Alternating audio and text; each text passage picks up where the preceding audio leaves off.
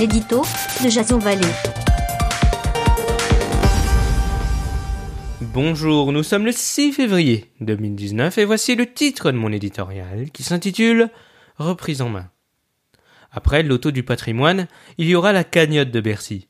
Un jour, une taxe, avec comme résultat, qui l'eût cru, un regain de popularité du chef de l'État.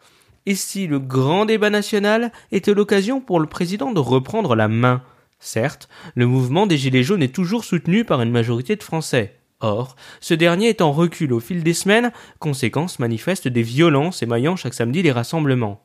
On notera toutefois le pari habile d'Emmanuel Macron visant à court-circuiter l'opposition et en particulier Marine Le Pen à l'occasion des européennes. Empêché de faire son beurre sur les sujets sécuritaires, l'ex-candidate à la présidentielle est obligée de s'aligner. Le maître des horloges a aussi échappé à l'hémorragie qu'aurait provoqué le départ de son dauphin Gérald Darmanin. Mécanisme grippé semblant progressivement redémarrer.